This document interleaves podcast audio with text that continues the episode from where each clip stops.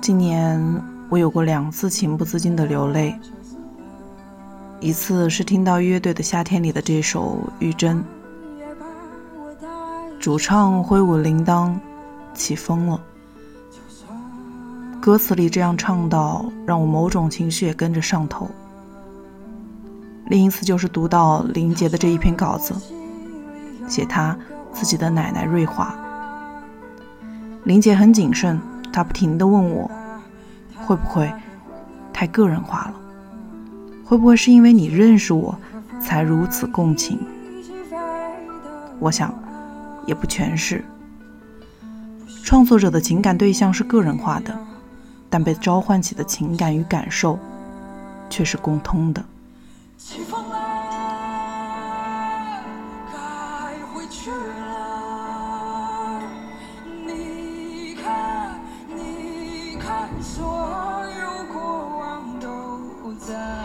最终，这篇稿子我几乎没有做任何的编辑，直到他的苦衷变成了我的，他的仁慈也变成了我的。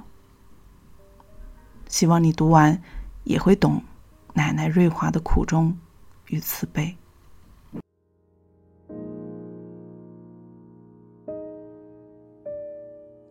脚下的缝纫机在转呀转呀，嘎噔转呀转呀转。九二年在市场开小店为解放。你好，听故事的人，这里是荔枝 FM 四八二三一六。我是主播萝莉。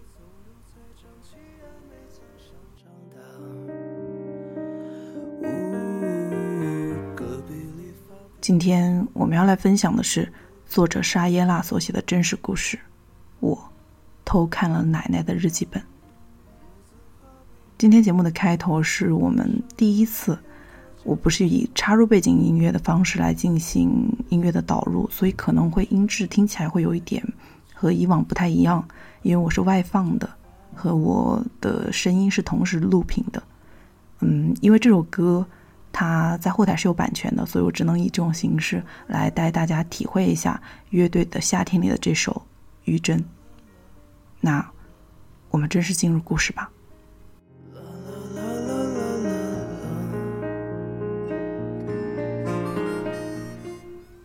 很偶然的机会。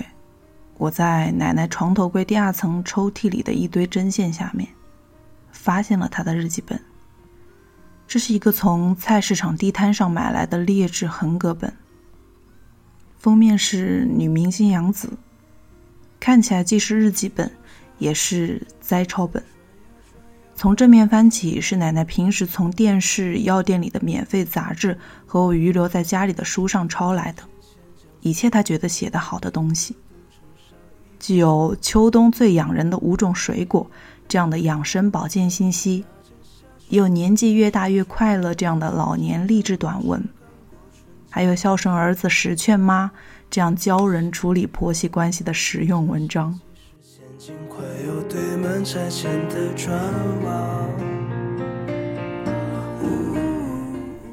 奶奶还抄写了不少看起来很俗且不知道真假的名人名言。她煞有介事的给卓别林、莎士比亚、欧亨利等人都打上了书名号，尽管他根本不可能知道这些人是谁。但，如果将本子从后往前翻，就会发现另一个世界，里面藏着一个我从未了解过的奶奶。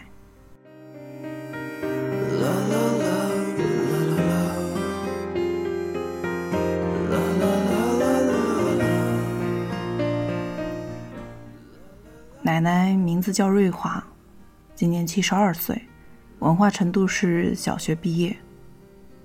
几年前的某一天，奶奶突然跟我说，她要写一本自己的自传。奶奶能有什么值得写一本自传的？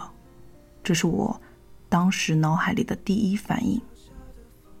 和不少是由家中老人带大的孩子一样，奶奶贯穿了我迄今为止所有的记忆。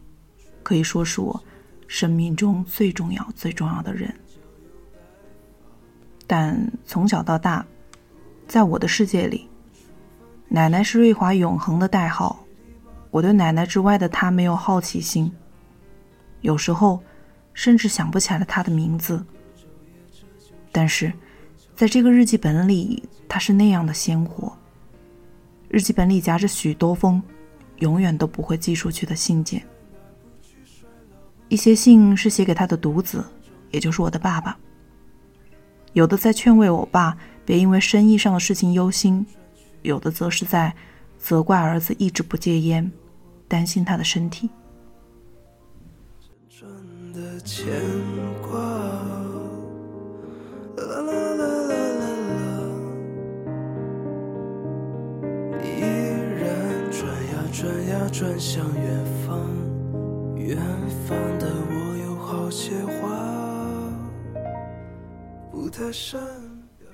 信件里偶尔会出现爸爸的小名，团团。记得你小时候，咱们娘俩每天生活的有说有笑的。现在看你每天眉头紧皱，我真的很无奈。而更多的信件，则是写给我的。他在我二十岁生日那天给我写信，祝我生日快乐。他写道：“人生最多就是五个二十年。”然后就像怕来不及一般，一口气写完了他对我人生剩下四个二十年的不同祝福。信的末尾，他写下对我的终极祝愿：二十年前的今天，我欣喜；二十年后的今天，我欣慰。我最后希望你。自尊自爱，自强自立。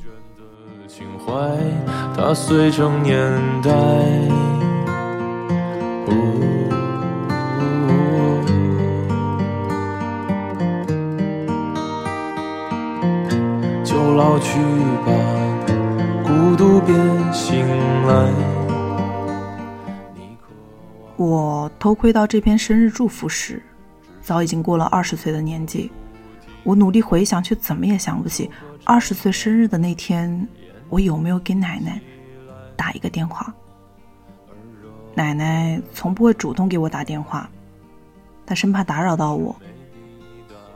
而二十岁的我，很有可能因为沉浸在生日约会、聚餐、唱 K、玩闹的欢乐中，连一个亲口对我说生日快乐的机会都没有给奶奶。他也许在那天期待了很久我的来电，他坐在他的小房间里，看着天色暗淡下去，最后决定将心里酝酿了很久的祝愿，全都写下来。辗转却去不到对的站台，如果漂泊是成长必经的路牌，你迷醒岁月中。我意识到奶奶的精神世界已无人问津，唯一的儿子嫌她唠叨话多，唯一的孙女正忙于追求自己的人生，他只能将情感全都藏进这日记本里。他在岁末给我写新年寄语，鼓励我珍惜时光，少一些玩乐，多一些拼搏。有些信写在和我通话后，往往洋洋洒洒写了满满的一篇。好像接到我的电话，就是他这个月最值得动笔的大事情。字里行间唤着我的小名，写着他的心疼。杰儿，在电话里听到你的哭声，我的心都紧了。杰儿，要笑对人生，面对现实，踏实生活。还有一些信写在我每年难得几次的回家之前，标题通俗易懂，就叫做。快到家了，字迹看起来比平时要潦草一些，也不知道是因为匆忙还是激动。繁星润湿窗台，光影跳动着，像在困倦里说爱听到你爷爷的电话里说，你已经在回家的动车上了，要不了几个小时就到家了。我在盼着，一个女孩子在他乡。会遇到很多困难，一定要注意用清醒的头脑去应付。记忆的石头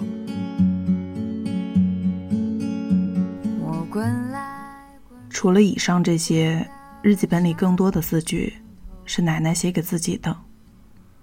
她写下自己看完新闻后的感想：今年是怎么了？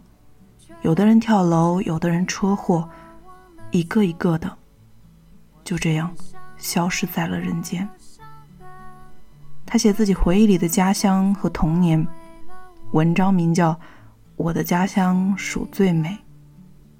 美在每年大水后冲来许多的大小石头，到了九月九，成群结队的九香虫飞来，藏在石缝里。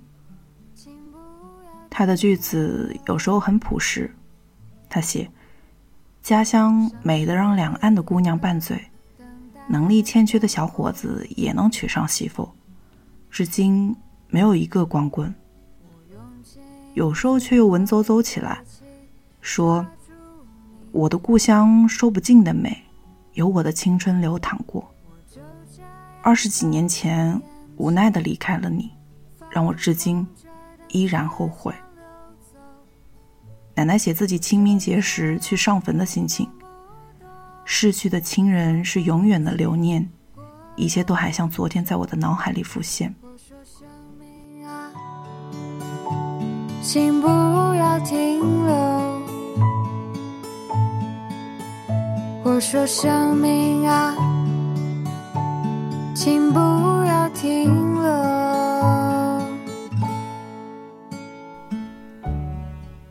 他写自己终于舍得放下母亲逝世带来的痛。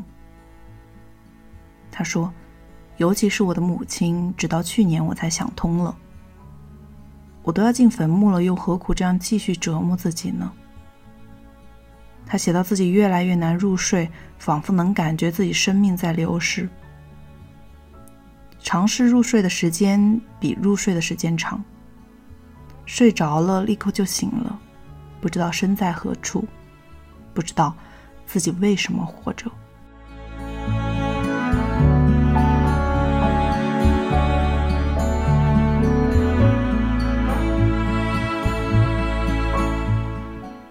他写自己被家暴和争吵填满的婚姻，说：“我的一生都活在婚姻的残骸里。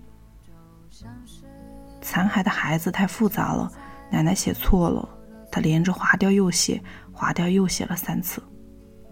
最后，这个孩子依然是错的，依然是错的。我盯着那个错误的孩子。”脑海里闪过了许多我选择性删除了的片段。在我幼年时的某个傍晚，奶奶被爷爷粗暴地赶出家门，反锁在门外。他只好牵着我的手，在附近一遍一遍地兜圈，直到夜色渐浓，冷风吹得我的脸颊冰凉。全都是重复，可是生命。重复着错误，我就像一棵干枯的植物。奶奶只好垂着头敲门，她低声哀求爷爷，至少让我进屋。在我的大学时期，曾经接到过奶奶唯一一次主动打来的电话。她在电话里惊恐而疲惫，说。自己因为爷爷在争吵时扬言要杀了他，而整晚整晚的睡不着觉。他说：“我每晚都搬桌子把房门抵住，但还是怕。”那一年，奶奶已经六十六岁。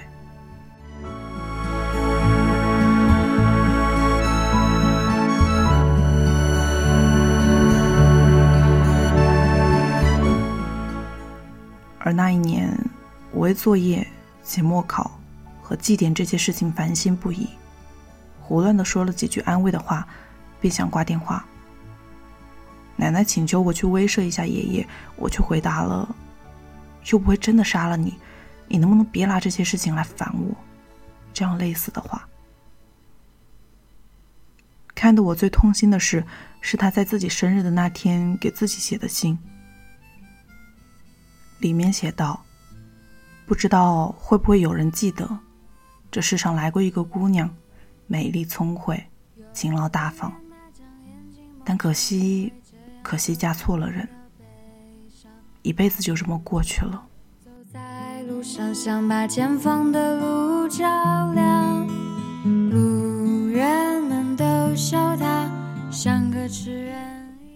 我看到这句话时，眼泪直愣愣的往下流。我意识到，就像我一直觉得自己还是一个小女孩一样，奶奶也会一直在心里觉得自己是个姑娘。我好恨自己是她的孙女，无法保护这个姑娘一辈子免受暴力和苦难。我要永远的记住这个美丽、聪慧、勤劳、大方的姑娘，永永远远。他说：“前方有太阳，而我眼中还有光。”奶奶的日记本很奇妙，从前往后翻。能看见老太太瑞华，从后往前翻，能看见小姑娘瑞华。当我偷看完奶奶的日记，感觉就像一本打开许久的书，终于啪的一声被合上了一样。奶奶不再仅仅是奶奶，而是完整的成为了一个女人。可是无论我如何竭力的去想象，我也想象不到她的少女时代。想象不到一个女儿、一个妻子、一个年轻妈妈的瑞华是如何活在这个世上的。我眼前的黑色是一如既往奶奶在成为妈妈、成为奶奶之前，是怎样的一个女人呢？这是一个我永远也不会知道答案的问题。我所知道的那些琐碎线索。比如奶奶年轻时是个在小镇上远近闻名的裁缝，比谁都拼。比如奶奶几乎是一个人把爸爸带大的，半夜孩子熟睡后，她便抓紧时间做衣裳。这些东西拼凑起来的奶奶一直都是坚韧的、要强的，甚至是固执倔强的。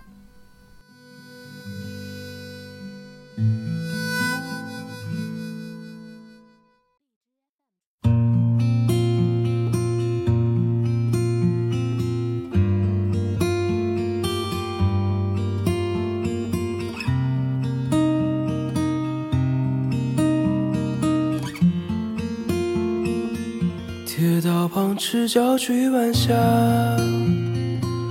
玻璃珠铁和英雄卡，顽皮筋迷藏石桥下，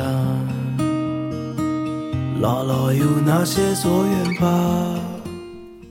奶奶从未在我面前掉过眼泪，我却从这些满是错别字的书写中看到了伤痕累累的她，或者又岂止是伤痕累累？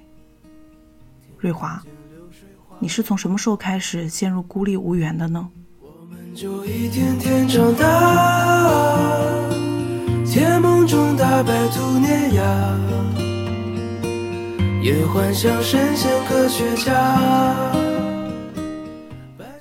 也许是从唯一会保护自己的母亲死去之后吧。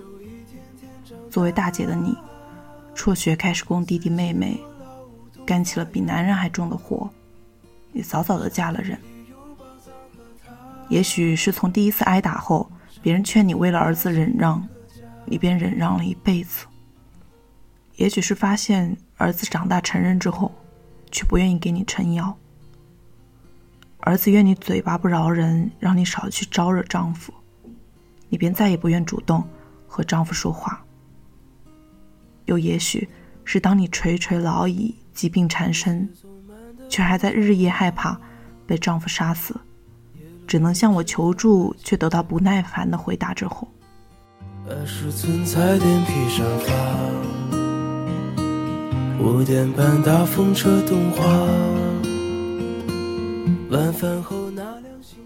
瑞华，十七岁高考那年，我问你活着的意义是什么？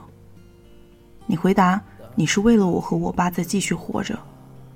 那时的我壮志满怀，意气风发，对你的答案嗤之以鼻，心想你可真是一个懦弱的女人，只知道把生命的意义寄托在子女身上。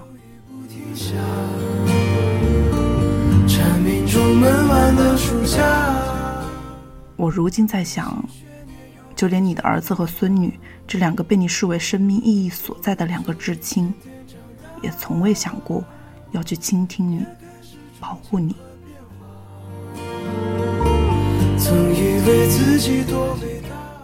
我已不敢再想那些坐在坟前的黄昏，那些看完电视新闻后的早晨，那些没人记得的生日，那些千千万万个觉得生命在逝去的深夜。奶奶，唯一可依靠的，竟只有这本劣质发黄的日记本。我拍下这些奶奶的日记，哭着在手机备忘录上给自己写：“不要忘了。”瑞华，远比你想象的要更寂寞。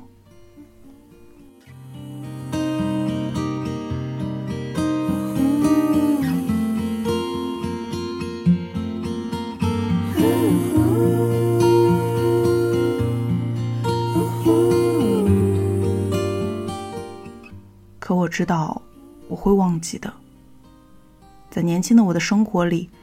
奶奶瑞华只能占据一个很小很小的部分，我们已经渐行渐远。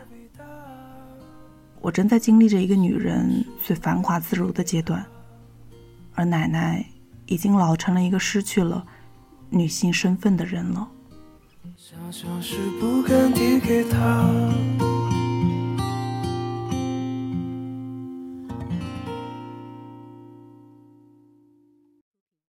时光一逝永不回，往事只能回味。忆童年时竹马青梅。有次回家，我发现他的床边立着一个塑封好的照片，照片上的年轻女人穿着旗袍站在花园中。而这个身材曼妙的旗袍姑娘的脸，是一张满脸皱纹、眼睛浑浊的老太太的面孔。原来奶奶花了五十块钱，在菜市场某个路边摊上，让人把她的头披到了旗袍姑娘的身上。拙劣的 PS 技术看起来既恐怖又可笑，我却盯着这张照片，心酸到不行。风又吹红了花蕊。今夜天亮心碎，你就要变心。在这个世界上，已经没有人再过问她的欲望和情感，甚至没有人觉得她是一个女人。奶奶七十二岁了，眉毛掉没了，头发也快秃了，整个人又矮又胖，但她还是和所有女孩一样，想要拍一张美美的照片。摆在自己的床头。于是，平时买双鞋也只舍得花三十块的奶奶，为了一张这样的照片，花了五十元。当我偷窥了奶奶的日记后，我开始旁观这个叫瑞华的姑娘，并且开始发现她的可爱。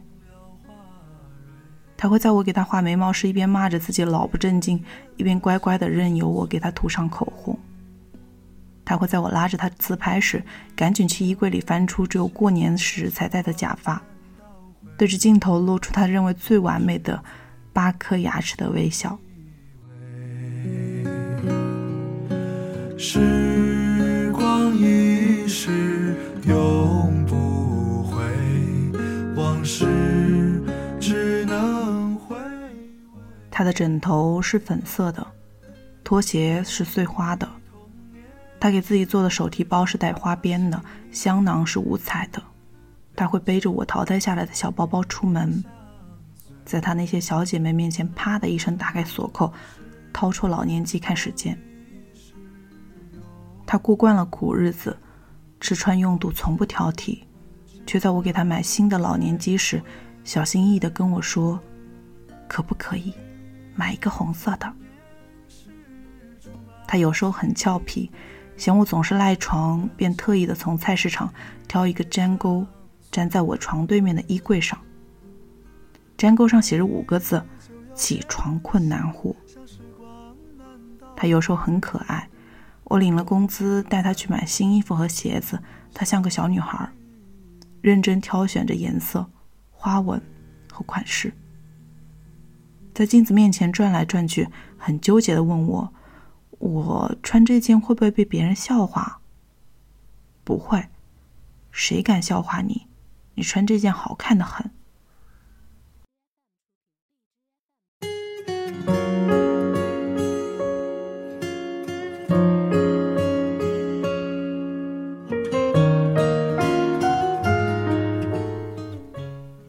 瑞华已经七十二岁了，我再也不准有人再欺负她。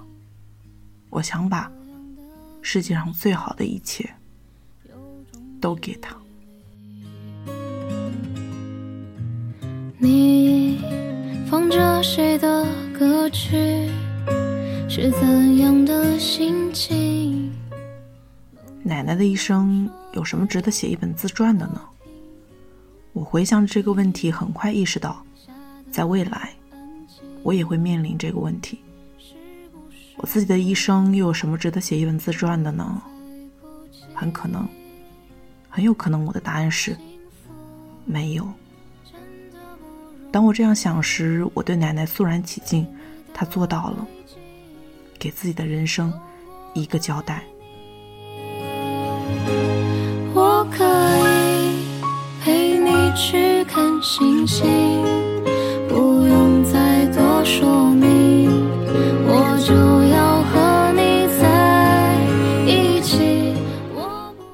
许会有那么一天，奶奶的日记永不再更新，而我也会和奶奶一样，在无人问津的生日那天，写下这辈子最开心的时候，就是做女孩子时候这样的字句。我只希望到那时，我还记得那句写在信尾，来自奶奶的终极祝愿。最后，希望你自尊自爱，自强自立。这样的情绪有种距离。你放着谁的歌曲？是怎样的心情？能不能今天的节目就这样喽。这篇故事从背景音乐的选用和节目的制作，我觉得我是近年来最用心的一篇了。尽管这篇文章在录制之前，我应该看了不下于三四遍，但是我没有想到我在录制的过程中还是会有一些情绪的收不住。这篇文章的下面的热评留言，我觉得也值得和大家分享一下。有人留言说：“请作者珍惜瑞华，我的朋友桂兰已经不在了。”再多说明，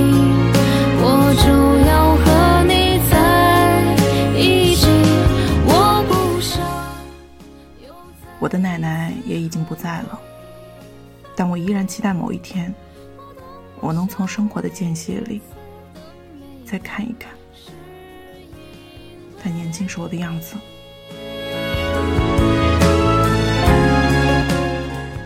节目的最后，我想说，在这一期节目上传的时候，我会将作者奶奶瑞华唯一一张年轻时候的照片拍摄于五十二岁。让大家见一见五十二岁瑞华美丽的样子。我们下期再见吧。我可